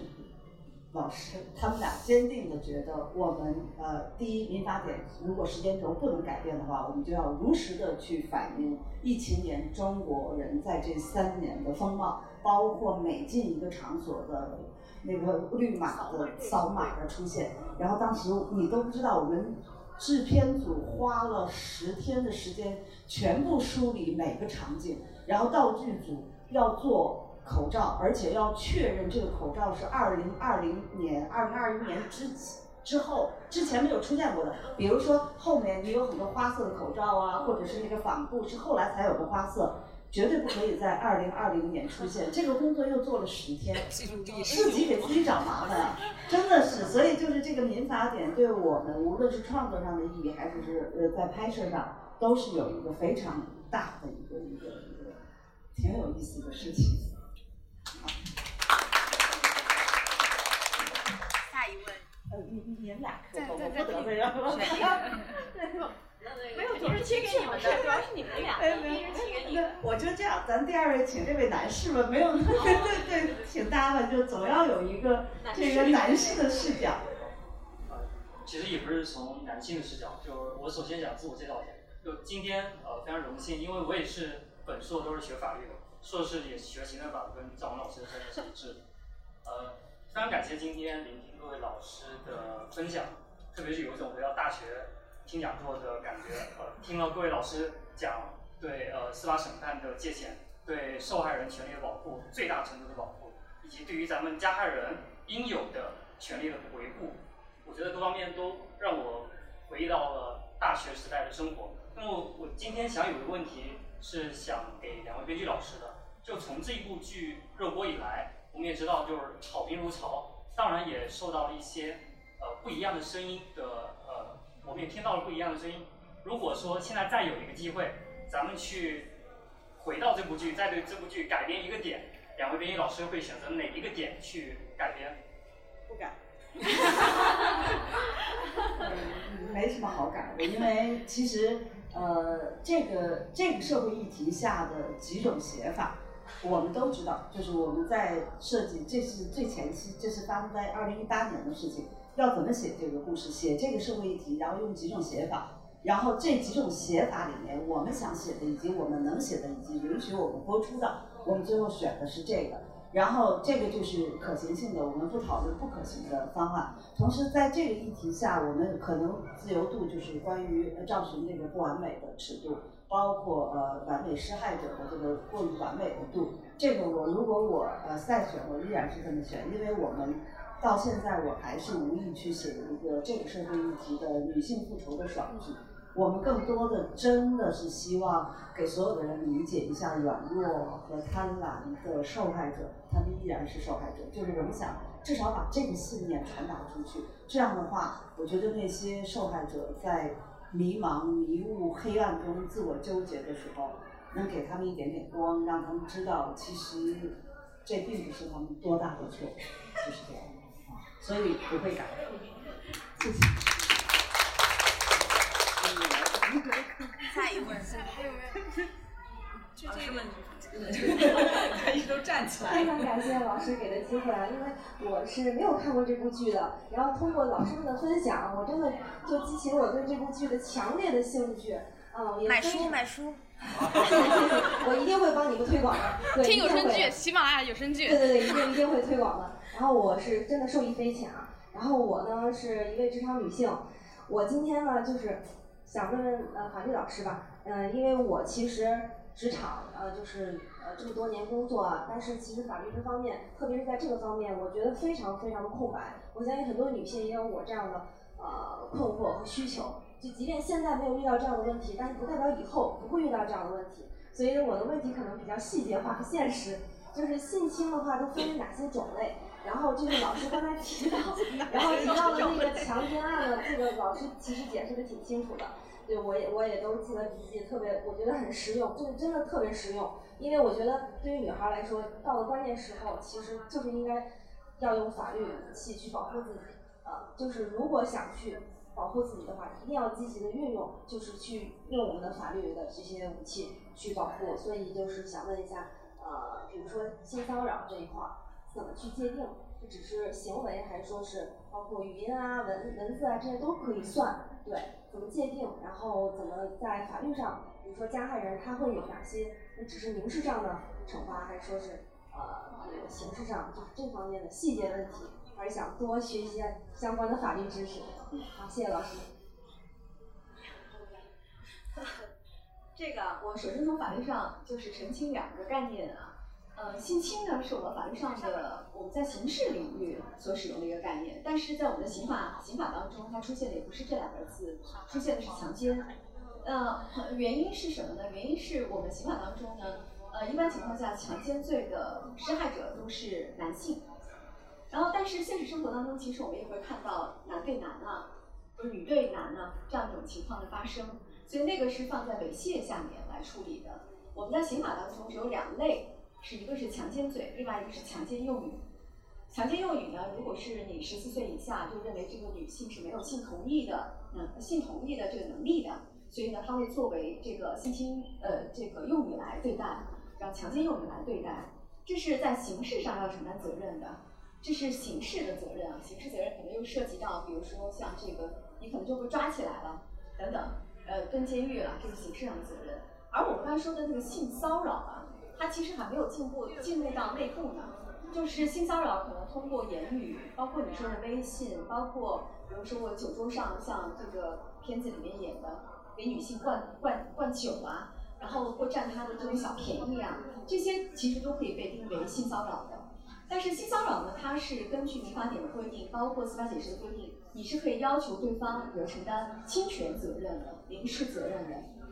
但是侵权责任在这里面怎么样去界定？这里面也会是一个问题，因为我们法律上处理的时候啊，比如说承担这个赔偿责任，它要明确的界定你所受到的损害和这当事人的加害之间有明确的因果关系，而且呢，这个你所受到的损害呢是具体的可以计算的，所以这里面是他处理性骚扰案的时候，在法律上可能会涉及到的一个问题，就是比如说我要求他对我精神损害赔偿二十万。但是法律上可能达不到那样的程度，因为你证明不了他可能带给你那么大的这个伤害等等的，甚至是你也证明不了说，呃，比如说你举出的这个证据，他这他这句话就带带有性意味的呀等等的，会在对你造成性骚扰的这样的一个呃这个证据。但是我们首先是要区分这两个领域的，就是一个领域是刑事的领域，这个实际上已经构成了对他人的强暴了，甚至是都有一些我们刑法上具体的，嗯，你也知道的成年人的这个。定标准的，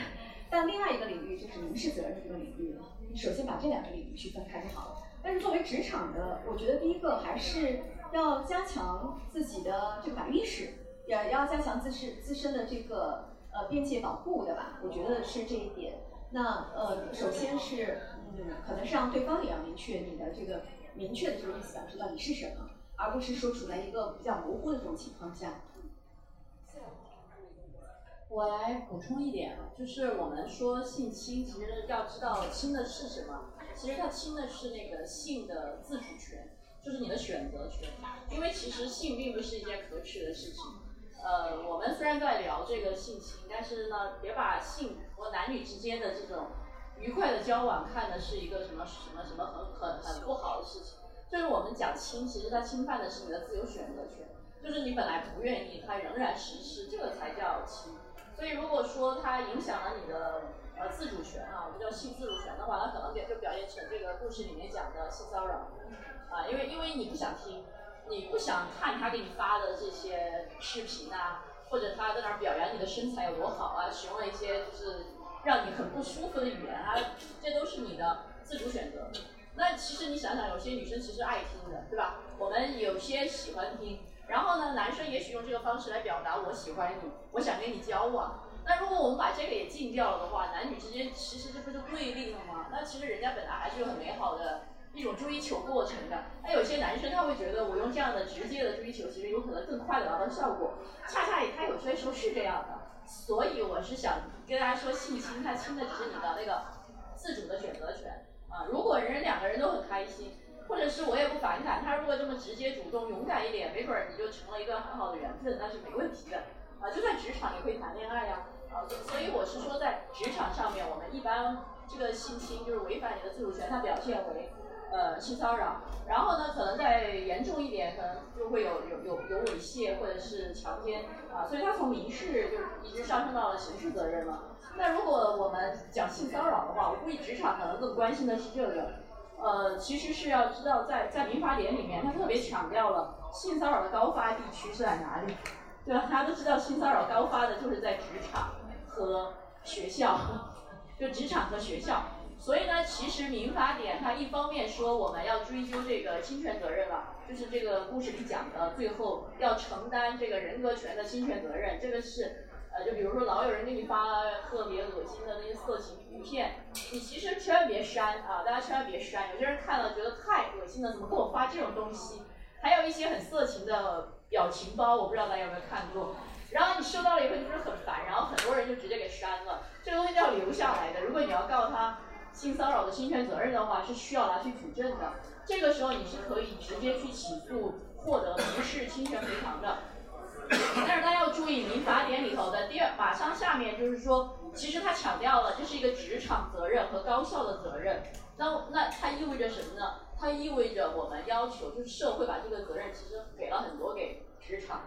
呃，给了很多给学校。你看我们我们我们学校就就是大家都知道，教育部现在要求各高校都必须。是吧？严惩这类行为，我们就会有很多师德师风教育。其实它就是在约束这些可能失恶的人，就就减少这种行为。那其实大家所在的职场，他也得做这件事情。然后今年这个，其实三八的时候，这个就出了呃三八妇女节的时候，几个部委就专门出了一个针对职场的，其实就是反性骚扰的一个。就是工作场所的这个行为蓝本，它那个里头就写了很多。就是如果你这个公司要规范化的话，你必须通过一个工作制度，然后大家在入职的时候是必须要签的。大家在入职的时候不是要签很多东西吗？什么什么工作须知啊，大家上班的打工一族都知道要签很多，其中要包含这个反性骚扰的提示的。其实是什么呢？其实是说。我们知道性骚扰这个东西还蛮常见的，对不对？但是呢，我们要怎么呢？难道是不停的把这些人都是送上法庭，然后原告去告被告吗？刚才也说了，他这个过程特别的漫长，然后你也挺烦的，因为不停的都会被骚扰，就会被影响到。所以呢，我们是寄望于高发地区，就是像我们高校，我们自己也在做这件事情，还有职场。能够把这个环境变得对男女性都更友好一些，就它不只是说对女性有这种性剥削或者性骚扰，那其实，那如果我是高位的呃这个女老板，说不定我也看上下面那个小鲜肉，那 那这种情况它也是要去要去要去克服的，所以我想未来可能我们会在这方面更努力一些，而不是去制造一定要制造大量的诉讼来让性别就是对抗，其实还是希望。男生和女生之间是一个友好的关系。下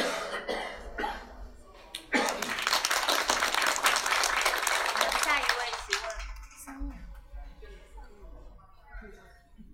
还有要提问的？那个那个。严格执迷，一男一男一女。哎，非常谢谢各位老师今天的呃会谈。呃，我想问的是，呃，刚才提到这部剧在呃题材还有在呃。情节上都是有，还有尺度上都有很大突破，啊，所以我想请问各位老师，呃，有希望接下来的呃中国的呃影视文学作品在什么方面有突破吗？谢谢。呃，是这样的，就是我觉得我们那个一代一代的，呃，对，其实都一直在做这件事情，嗯，我觉得其实呃。现在也不光是面对上面的审查，其实还有公众的舆情的审视。呃，有很多就是创作会被舆情扼杀在摇篮里，因为现在群众都学会了举报。然后这个一个戏在拍摄的时候有信息漏出来之后呢，然后总局就会接到举报信。接到举报信呢，已经审查通过，专家啊已经数轮审查过了，因为我们一部戏正常的审查要从地方局到总局要有四个月的到五个月的时间，那总局就要把这个戏调过去再审一遍，然后再审一遍呢，呃，过程中就算认为没有什么问题的话，但是举举报信已经在网络上形成了一种舆论的时候，那就把这个戏摁摁下去，缓一缓再播，避一避风头。这是一个常规的处理方法，所以实际上我们特别业内的人特别想让大家知道，我们其实现在来到的就是很多的限制不是来自于上面，而是下面。其实上面的领导是非常越来越专业的，而且也共同跟我们在做着一样的事情，就是我们在所有呃没有被表现的社会题材和没有拓展过的尺度。那些空间，我们共同努力。总局其实，在某种程度上，我感受到的是保驾护航，在推帮帮助我们怎么样？但是我们确实是现在来自于呃观众的一个，尤其播出的之后，如果舆情过于沸腾，呃，有一些反面角色得到了观众的热爱。然后这个戏以后这样的坏人就没有了，就他只能更坏，就是所以实际上我们就是非常困难，就是每一步拓展非常难，但是没有没有人停止去在做这件事儿，而且我特别想就从我们的创作者的亲身感受来讲，呃，行业领导一直在保护我们，就是我们在共同的努力，让大家看到，哎，说这部戏好敢拍，那真的就是后面从上到下所有的人在努力。所以大家就是说，哎，内娱死了，编剧都死绝了什么的时候，就是我们还在，嗯，真的是在在，就是你们每年如果能看到两三部在题材上说，哎，这部戏没有写过，这个这个深度没有到过，那真的是不懈的努力，从创作者到制作公司到平台到总局领导，没有人在懈怠，就是能让你们看见，一定是所有人的努力。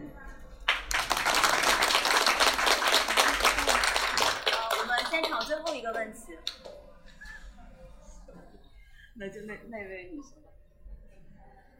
嗯，各位老师好。然后今天我们的主题是这个不完美的受害者，但同时就是各位老师也说到了，其实这个施害者也不一定是百分之百的恶。然后其实我们就是说，呃，既有不完美的受害者，也有不完美的施害者，是因为是我们提前给他一个假假定，就是说这个受害者他代表的是善。然后这个施害者他代表的是恶，然后如果这个受害者他有一些道德的瑕疵，或者说他有一些不正当的目的，然后我们对他的这个同情就会减一分。那相反，就是对于这个施害者来说，如果他有一些不得已的一些原因啊等等，那我们就是会对他的这个憎恶会减一分。那如果说作为一个这个普通的这个公众，或者是这个就是普通的大众来说，我可以有任何我自己的评价，我说这个受害者怎么样，施害者怎么样。但是，呃，因为我自己也是为一名法学生，我想问，如果我作为一名理性的这个理性的这个呃观众，或者是理性的这个读者，理性的第三方，那我怎么客观的去看待这些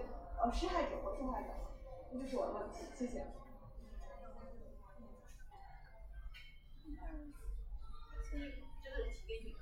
了，题给我在。这个这个问题你希望谁回答呀？对，希望你回答。群众希望你回答。呃，就是因为我们刚才又在那里说人的善恶，对不对？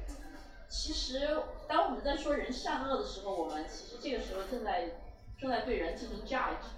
啊，你你其实是在给他贴标签的，就是我我们在用这个人的道德呀，或者是生活上的这些判断，然后再指向他的这个行为。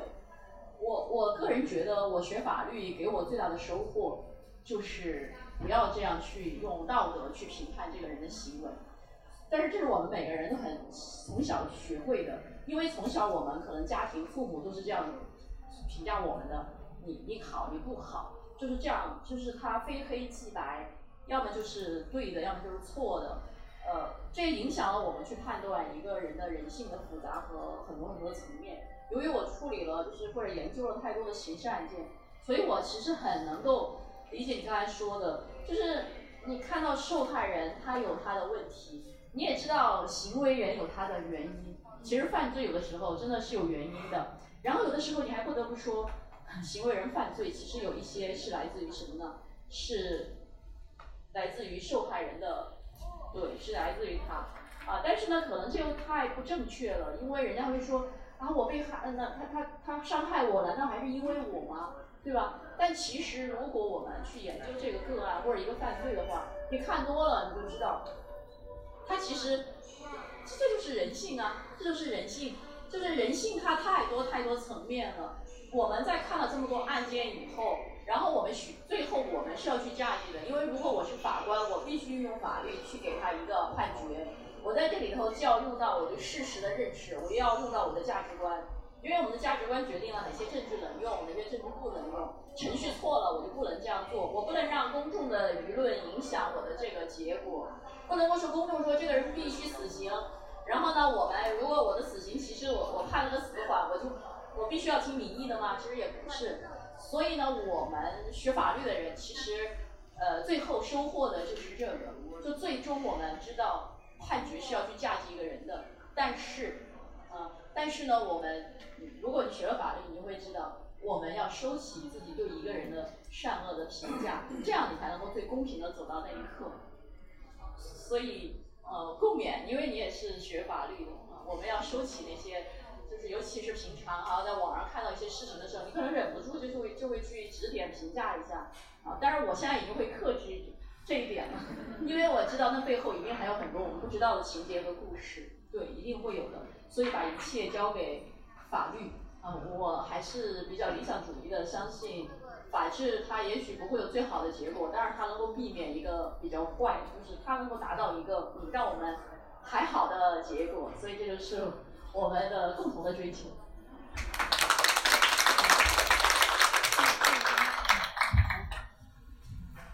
好，那特别感谢今天来到线下 DT 五幺二 DV 书店的读者朋友们，然后刚刚的提问都非常精彩，也特别感谢在线上。果麦和呃喜马拉雅啊收看我们直播的观众跟读者朋友们，最后我们先有一个大合照的环节，然后合照之后我们还有几位老师的签售环节，所以如果想呃购买《不完美受害人》同名书的朋友，可以到前面收银台去购买。那另外还可以在喜马拉雅上面搜索《不完美受害人》，收听同名的有声剧。那今天的讨论，我们现在就合照吧。要咋咋合？朝哪？对，朝哪边？稍等一下，我们把椅子翻过来。啊，好的好的。